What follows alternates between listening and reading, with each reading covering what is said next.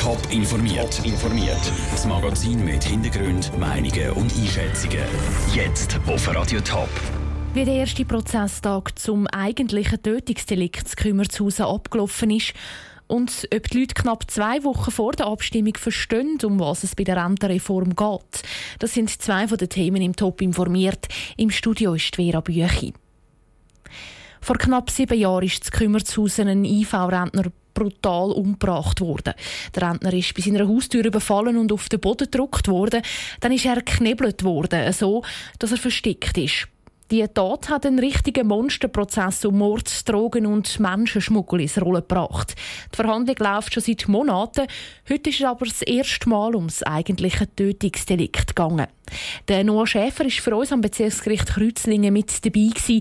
Noah, was ist denn jetzt genau passiert heute? Heute sind die vier Hauptbeschuldigten zum Tötungsdelikt von Kümmerzhausen vorgeladen worden. Es ist der Teil, der die Medien und die Bevölkerung sicher am meisten bewegt hat.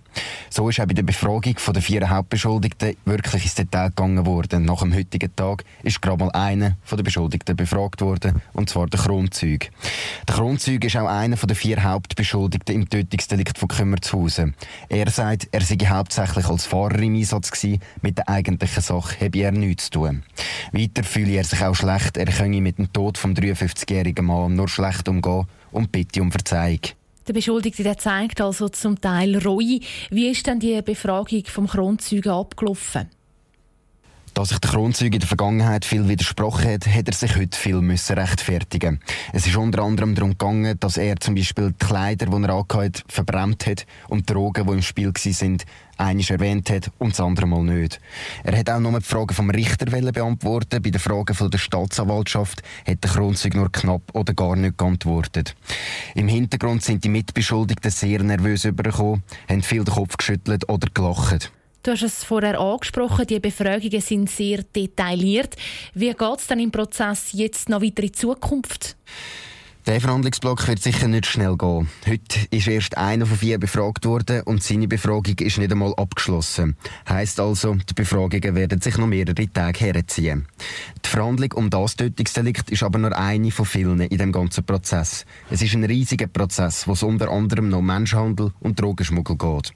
Es ist der grösste Prozess, den der Kanton Thurgau in seiner Geschichte jemals hatte. Danke Noah Schäfer, direkt vom Bezirksgericht Kreuzlingen. In allen Prozessteilen, also auch im Tötungsdelikt von Kümmerzhausen, gibt es erst im März nächstes Jahr ein Urteil.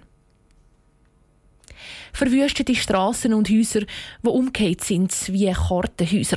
Der Hurricane Irma hat in der Karibik und im Süden der USA gewütet und eine richtige Spur von der Verwüstung gezogen. Aber was würde eigentlich passieren, wenn so ein Sturm in die Schweiz kommt?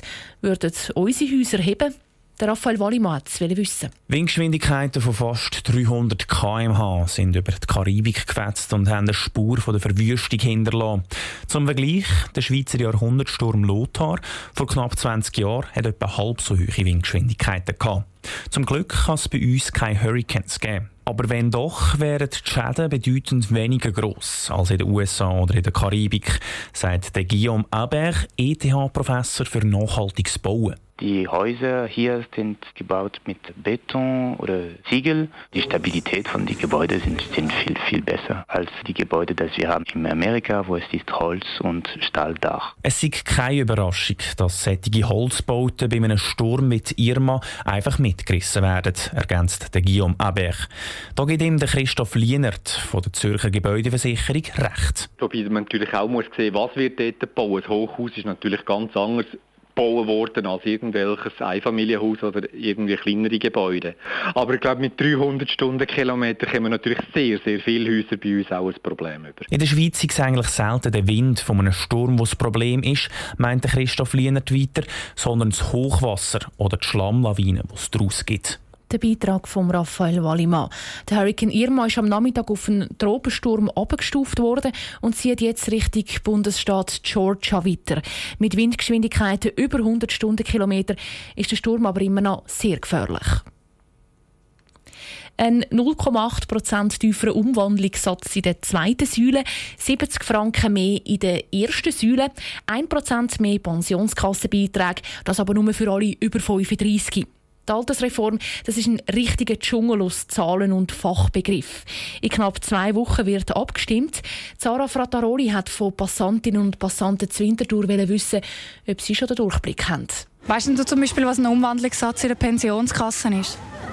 Nein, es tönt einfach noch gescheit und es hat sicher etwas mit Zahlen zu tun, aber ich weiß es nicht. So und so ähnlich hat es tönt, als ich die Leute zu der Altersvorsorgereform befragt habe. Die allermeisten haben gerade gar nichts ins Mikrofon sagen, weil sie sich noch nicht ins Thema eingelesen haben.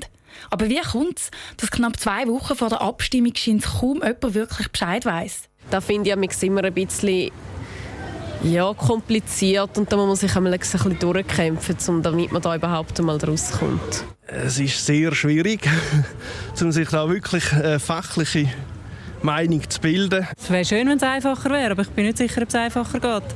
Gewisse Leute haben den Kampf durch die Abstimmungsunterlagen aber tatsächlich schon geführt. Haben sich dann immerhin die schon entschieden, wie sie am 24. September abstimmen? Oh, ähm, ich bin ein bisschen gespalten. Also ja, es ist ein bisschen ja, ein bisschen nein. Man sollte etwas machen, das ist klar. Ich bin mir noch nicht schlüssig, wann ich abstimmen will. Es hat Vor- und Nachteile. Also ich muss mir das noch mal ganz gut durch den Kopf gehen lassen. Die Leute sagen unter anderem, dass in der Vorlage zu viele verschiedene Sachen vermischt werden. Sie finden das höhere Rentenalter für Frauen zwar gut, die höheren AHV-Renten aber nicht. Oder andersrum. Immerhin etwas scheint dann doch vielen klar zu sein. Ja, ist sicher sehr eine interessante Abstimmung oder? und eine wichtige. Ja. Die Strassenumfrage zeigt, die Altersreform ist interessant, kompliziert, wichtig, mühsam, eigentlich alles gleichzeitig. Der Beitrag von Sarah Frattaroli. Zum Lichtbringen in Rentenreform-Dschungel gibt es im Top informiert ab jetzt jeden Tag am Viertel vor sechs einen Beitrag zu der Altersreform. Die wichtigsten Fragen und Antworten zur Abstimmung gibt es jetzt schon auf toponline.ch. Top informiert, auch als Podcast. Mehr Informationen gibt es auf toponline.ch.